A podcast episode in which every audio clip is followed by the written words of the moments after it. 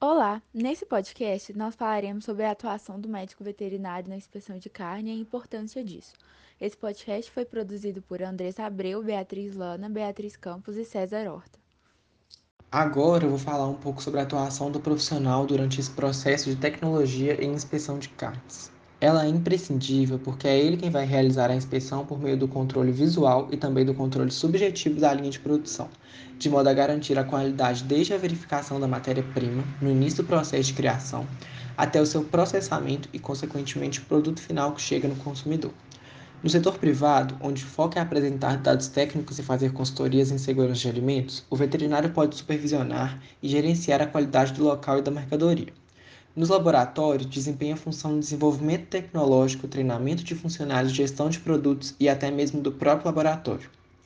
Do ponto de vista sanitário, ele atua no âmbito da higiene e tecnologia de abatedouros, frigoríficos, fábricas de conservas de carne e pescado, de banha e gorduras, laticínios e também em entrepostos de produtos de origem animal. Esse profissional é quem vai deter os conhecimentos necessários para a verificação da qualidade, patologias, conservação e perecibilidade, bem como a periodicidade da produção e os locais onde ela pode ocorrer. O médico veterinário também tem grande importância no campo da agroindústria de pequeno porte. Lá, ele tem responsabilidade de verificar o abate e a industrialização de animais produtores, com a conferência do leite e derivados, dentre outros produtos de origem animal, a partir da atividade familiar como pescado, ovos e mel. Vale ressaltar que a presença do médico veterinário capacitado é fundamental em todos esses casos, para evitar o surgimento e disseminação de mitos em qualquer ambiente de inspeção e tecnologia de carnes. Agora vamos falar de um mito: o uso de hormônios em frangos de abate. Será mesmo? Bom, o Brasil é o maior exportador de carne de frango do mundo, mas ainda assim há pessoas que acham que são utilizados hormônios na criação de frangos de corte. Segundo Cristiane Soares, professora do Departamento de Nutrição e Produção Animal da USP, essa crença existe devido à rápida velocidade de crescimento desses animais. Porém, essa velocidade é fruto de programas de seleção e melhoramento genético, ou seja, os melhores indivíduos são selecionados para permitir uma prole com alto desempenho produtivo. Além disso, para que essas substâncias tenham o efeito desejado, haveria necessidade de um período de tempo bem maior do que aquele no qual a ave é abatida. É importante ressaltar também que no Brasil é proibido o uso de substâncias naturais ou artificiais para fins de crescimento de animais de corte. Entretanto, nesses alimentos pode haver hormônios naturais, resultantes do próprio metabolismo do animal, em quantidades muito baixas e que não afetam a segurança do consumidor.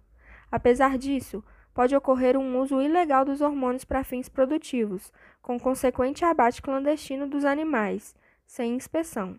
E é daí que vem a importância de sempre consumir produtos de origem animal com procedência e inspecionados pelo órgão governamental.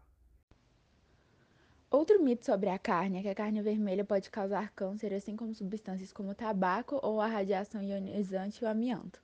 Isso tomou força quando a Agência Internacional de Pesquisa em Câncer categorizou as carnes vermelhas processadas no grupo 1, que é o mesmo grupo de risco de substâncias muito nocivas à saúde, como o cigarro, o que gerou preocupação principalmente dos leigos de que a carne e o cigarro poderiam resultar em câncer nas mesmas proporções.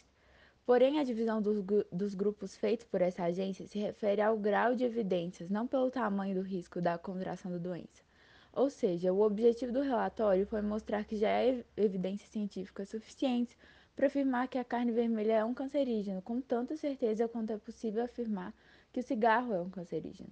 Não que ambos os produtos possuam a mesma proporção de efeitos em relação à propensão de sofrer com essa doença.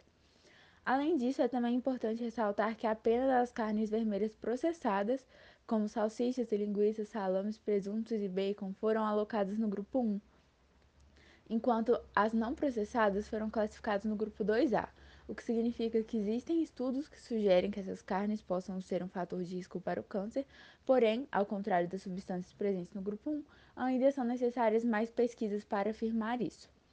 Apesar disso, não significa que o consumo de carne deva cessar, uma vez que é uma fonte rica em nutrientes.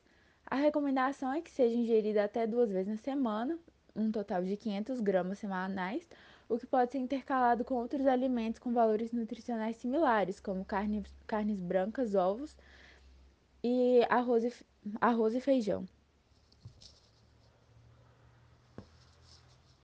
E esse foi o nosso podcast, em que explicamos um pouco da atuação do médico veterinário na inspeção de produtos de origem animal, principalmente carnes, e desmistificamos algumas ideias difundidas erroneamente entre a população.